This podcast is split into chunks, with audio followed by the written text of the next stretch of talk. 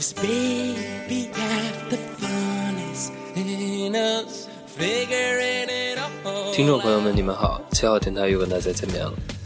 这一期，小林要为大家呈现的是2014年巴西世界杯的观看指南，一路向东。从今天开始算起，距离这个2014年巴西世界杯的揭幕战就只有九十多天的时间了。在接下来的这个九十多天的时间里呢，大家可以稍微留意一下，你会发现你身边的球迷的数量就会像这个指数函数的一样增长。当然，这个横坐标呢就是世界杯的这个比赛日程。男人看球呢，看的是这个个人技巧、团队配合，嘴里全部都是一些专业术语，显得自己特别专业。女人就相对来说简单的很多，因为大部分人看的都是这个球员的脸。其实这也是可以理解的，就好比女人被维多利亚的秘密模特身上那些内衣吸引的时候，我们男人想的就要深入的很多。这一期节目我会先从巴西这个国家开始介绍，然后第二部分呢就从这个小组分组的这个情况，然后分析一下各队这个恩怨情仇啊，为大家标注一些必看的比赛什么，然后让大家在这九十多天的时间里呢储备一些知识。就摆脱这个伪球迷的这个称呼。来吧，我们现在正式开始。首先是这个时差的问题。我们都知道，我们自己是在东八区，但是巴西呢是在西三区，也就是说，北京时间减去十一个小时，就是巴西的当地时间。不过在第二部分当中，我所提到的比赛时间都以北京时间为准。那这么说起来，好像时差问题就不是问题了啊，这好像是一段废话。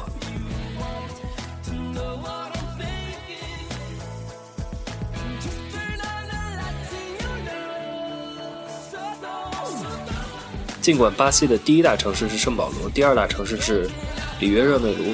但是巴西的首都却是位于巴西高原中部的这个巴西利亚，这点大家千万不要搞错了。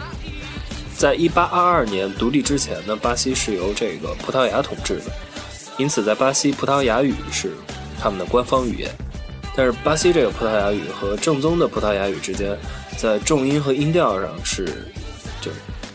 很不一样，因为他们带有浓重的口音的问题。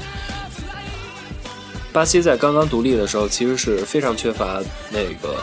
劳动力的。他们在十九世纪末的时候与与咱们的清政府进行商谈来着。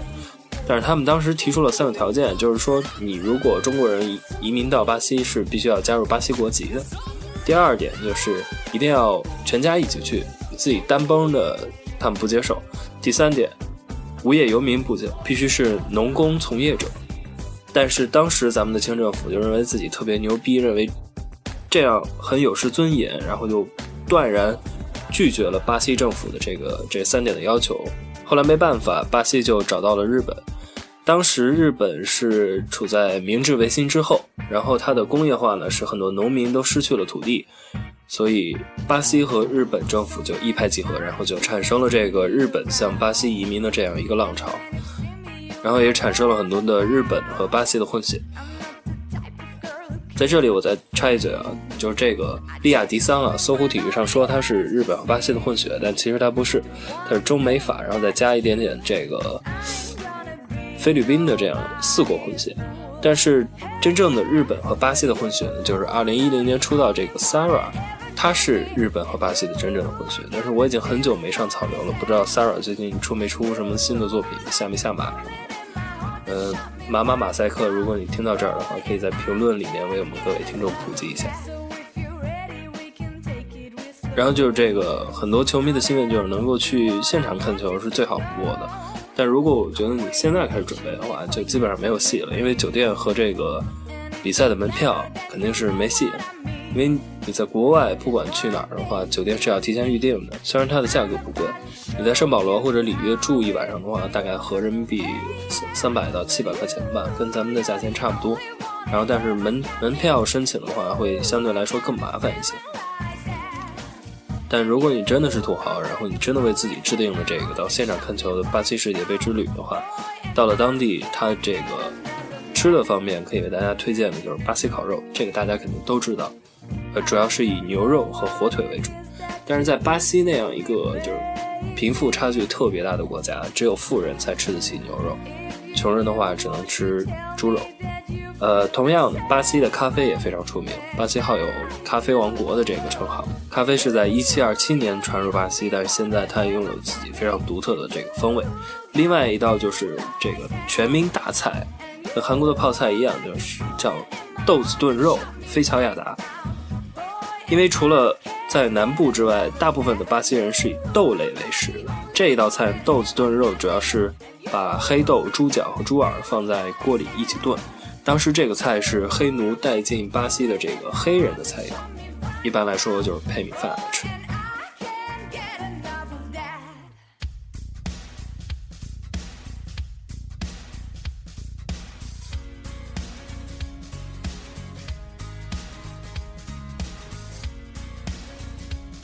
当然，我们大部分的球迷是没有办法到现场看球的。这就要求我们对于比赛有一个轻重的这样一个选择。那么接下来这一部分呢，我就根据这个呃比赛的抽签结果，然后每组跟大家捋一下，然后有哪些比赛是一定要看的，先是可看可不看的这样的一个比赛。本届世界杯的揭幕战是由东道主巴西迎战欧洲劲旅克罗地亚。呃，这场比赛呢，无疑会吸引亿万观众的关注。其实，作为东道主，巴西有着非常不错的赛程。小组当中，墨西哥是他们最要提防的这个对手。虽然桑巴军团在各方面都都占优，但是他曾经十次败在了墨西哥的脚下。墨西哥曾在1999年联合会杯决赛4比3爆冷，击败了当时由小罗带领的这个巴西。然后最后的一次大赛交手呢，是2012年的伦敦奥运会男足决赛，巴西又是一比二不敌墨西哥。当时，席尔瓦、内马尔、瓜尔克这些人都是这个桑巴军团的主将。如果这次再碰面，他们不一定有机会能够实现这个主场的复仇。呃，另外就是克罗地亚，克罗地亚的曼朱基奇将与巴西的丹特进行对决，这应该是 A 组，也可以说是揭幕战当中这个一大看点。这就是拜仁今年成为三冠王的主力锋线杀手和后防铁闸之间的正面的这个交锋。同样的，巴西后卫鲁伊兹将会面对这个切尔西的队友喀麦隆前锋埃托奥，墨西哥的前锋埃尔南德斯必须要跟自己的曼联队友巴西边后卫拉斐尔或者法比奥进行这个正面的交锋。所以，A 组对决这个主角就是各队队友：拜仁队友、曼联队友、切尔西队友。但是我个人认为，小组当中巴西以第一名的成绩出现，然后克罗地亚以第二名的出现还是没有问题的。我们可以一起来共同关注一下。巴西克罗地亚揭幕战，一四年六月十三号凌晨四点，在圣保罗体育场。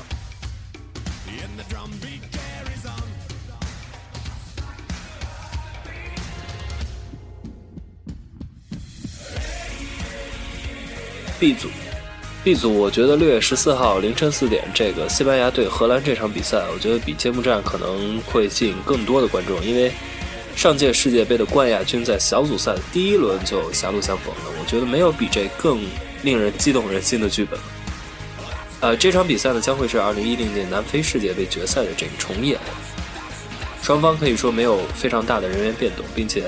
他们的核心球员都处在巅峰期。其实，在南非世界杯之前，荷兰和西班牙并没有太大的恩怨。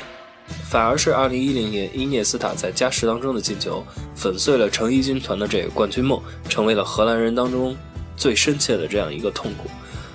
德容当年飞踹阿隆索的那一脚还历历在目，不知道荷兰人会不会为此而纠结复仇。西班牙对阵荷兰，六月十四号凌晨四点，新水源体育场。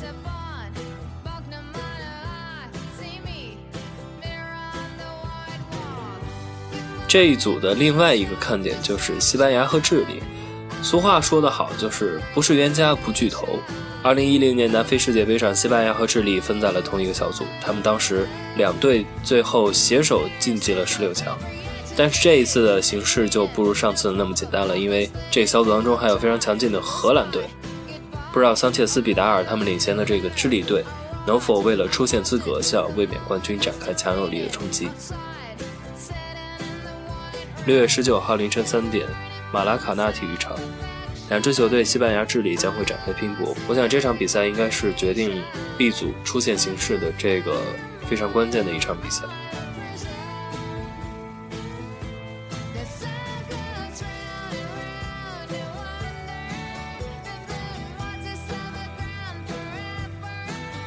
D 组是大家公认的这个死亡之组啊，意大利、英格兰、乌拉圭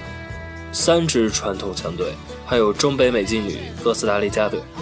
然后这四支球队呢，将会为小组的两个出线名额展开殊死拼杀。D 组率先打响的就是这场英格兰和意大利的较量，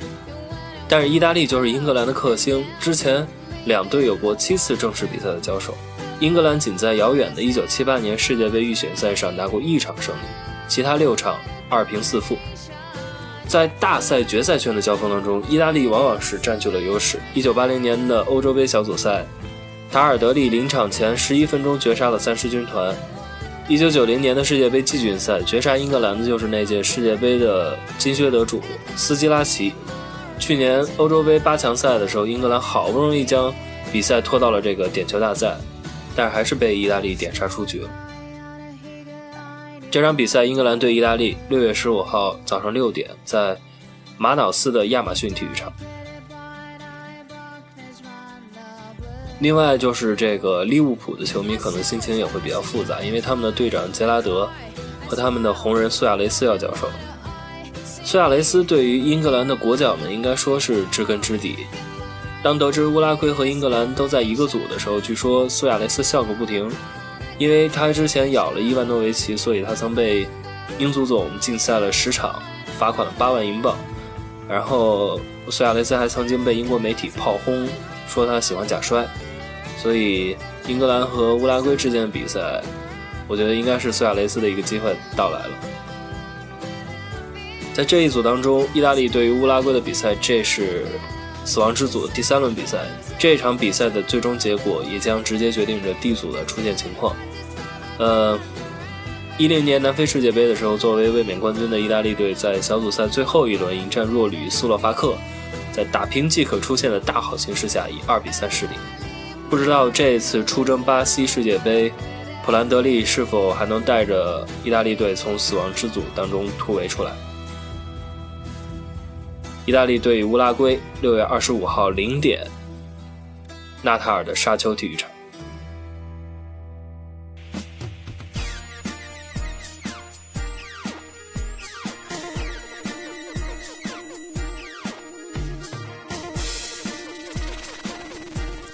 一组当中的法国队在此次抽签当中可以说是抽到了一个上上签，因为小组赛的其他三个对手实力都非常的一般。呃，法国队以小组第一的身份晋级的话，应该没有问题。但是大家不要忘了这个上一届世界杯留给高卢雄鸡的这个惨痛的教训，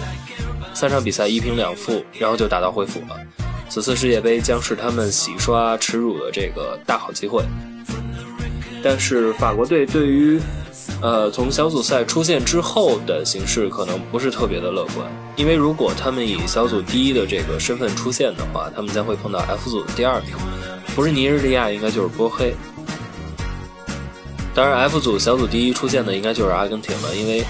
呃，我觉得世界杯上应该最吸引人的目光就是这个梅西了。除了梅西之外，阿根廷还拥有阿圭罗、伊瓜因、迪玛利亚、拉维奇这些。非常多的进攻的好手，攻击力可以说是十分恐怖的，但是他们的这个后防线太薄弱了。后防线薄弱的话，他们将会受到米西莫维奇、哲科、伊比舍维奇他们组成的三叉戟的这个严非常严峻的考验。F 组六月十六号早上六点，阿根廷对波黑在里约的马拉卡纳体育场。波黑在解体之前的南斯拉夫也是一个非常硬的球队，所以这场球应该值得大家去看一下。另外就是这个阿根廷对尼日利亚的比赛，这两支球队虽然来自不同大洲，但是他们的缘分非常的深。阿根廷和尼日利亚此前曾三次在世界杯小组赛碰面，三次对决当中，阿根廷都是一球击落了这个非洲绿鹰。但是尼日利亚作为非洲足球的代表，近年在青少年的比赛当中都有着非常抢眼的表现。呃，他们此次也担负着非洲足球的这个荣誉。如果不出意外的话，我觉得 F 组阿根廷会以小组第一的身份出现，尼日利亚小组第二。但是不容小觑的就是这个波黑，我觉得应该会成为此次世界杯的一匹黑马。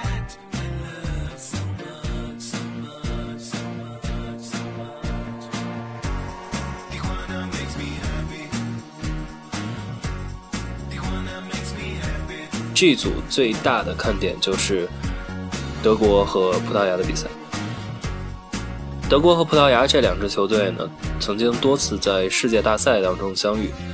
呃，葡萄牙队在战绩上可以说是全面落于下风，但是我想 C 罗应该不会甘心只去争取小组第二的成绩，因为小组第二的话可能会意味着很有可能在十六强比赛当中遭遇这个新贵。比利时队，这是两支球队都不想看到的结果。因此，葡萄牙和德国，我觉得会亮出所有的底牌，在小组赛第一轮就为了这个小组第一的这个席位而展开真刀真枪的这个较量。当然，在这组当中，这个感情的戏码是非常多的，因为 C 罗将和他昔日的皇马队友厄齐尔相遇，勒夫会遇见同胞加故人克林斯曼。博阿滕这对亲兄弟又要开始互掐了，所以德国在 G 组上演着是最为跌宕起伏的爱恨情仇和感情戏。C 罗和厄齐尔就本来是在皇马亲密无间的小伙伴啊，现在两个人将各自为战。曾经厄齐尔转会之后，让 C 罗在皇马一度很不适应，因为在过去的三个赛季当中，葡萄牙人二十七次将厄齐尔的妙传转化为了进球。零六年世界杯的时候，克林斯曼当时还是德国队的主帅，然后勒夫只是作为克林斯曼的助手，在他的身后默默付出。但是在一零年的南非世界杯，接手德国队帅印的勒夫就追平了克林斯曼的世界杯战绩。金色轰炸机则开始执掌美国队教鞭，这一次两个人又会在巴西相逢，不知道会擦出什么样的火花。南非世界杯之后，博阿滕这对亲兄弟又要相见了，因为。同父不同母嘛，两个人分别选择了德国和加纳，不同的国籍，但是他们都在德甲踢球，这将是他们兄弟之间的又一次对决。德国对葡萄牙，六月十七号凌晨一点，萨尔瓦多新水源体育场。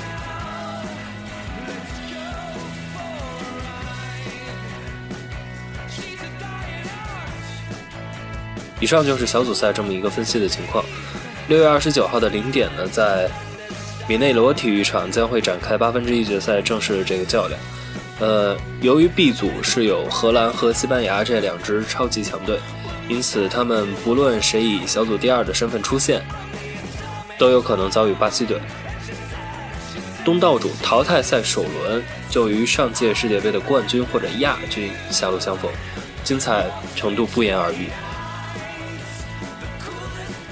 另外呢，拥有法尔考的哥伦比亚很可能在八分之一决赛遇到苏亚雷斯或卡瓦尼领衔的乌拉圭，这一场超级前锋的对决，我觉得应该大家也会值得去关注一下。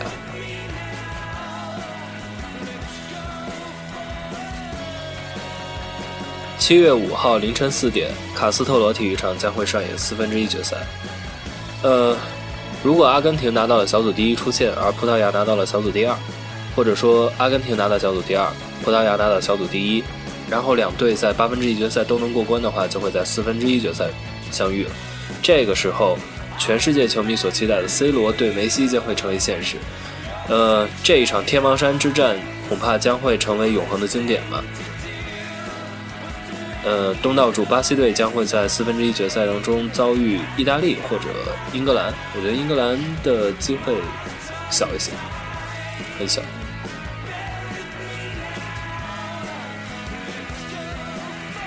七月九号凌晨四点，米内罗体育场半决赛开战。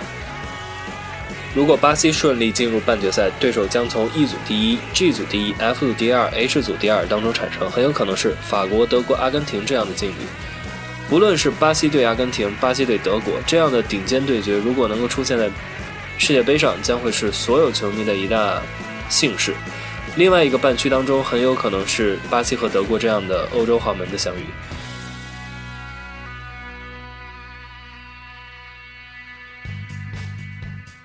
三四名决赛将会在七月十二号的凌晨四点在巴西利亚国家体育场进行。尽管三四名的决赛很鸡肋，但是也并非完全索然无味。球队替补亮相世界杯舞台，天才新星初次登上世界巅峰殿堂，这就是三四名决赛的魅力。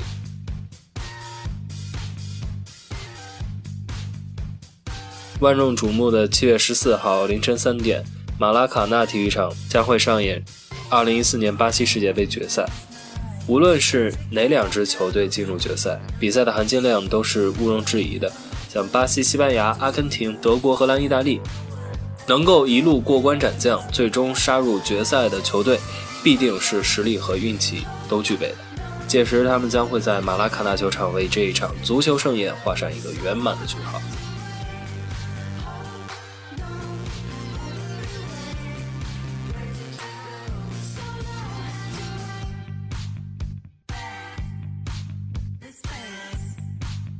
还是因为这个时差的问题啊，大家一定要在世界杯这个小组赛开赛之前，大家稍微调整一下时差。然后在节目的最后呢，再为大家重复一下这个小组赛当中必看的几场比赛和可选看的几场比赛。必看的比赛呢，就是六月十三号这个巴西对克罗地亚的揭幕战，六月十四号凌晨四点的西班牙对荷兰，六月十五号早上六点英格兰对意大利，六月十七号的凌晨一点德国对葡萄牙。和六月二十九号的这个八分之一决赛第一场，A 组的第一和 B 组的第二名。呃，可选看的比赛呢，就是六月十六号凌晨六点，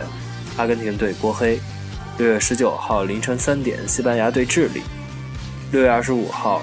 零点，意大利对乌拉圭；和六月二十六号的凌晨四点，厄瓜多尔对法国的比赛。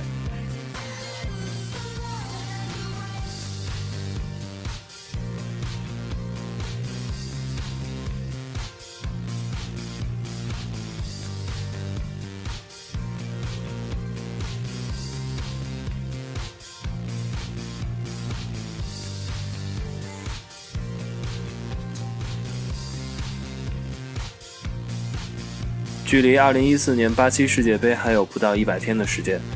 呃，我相信全世界的球迷都在翘首以盼这一场盛宴的开幕。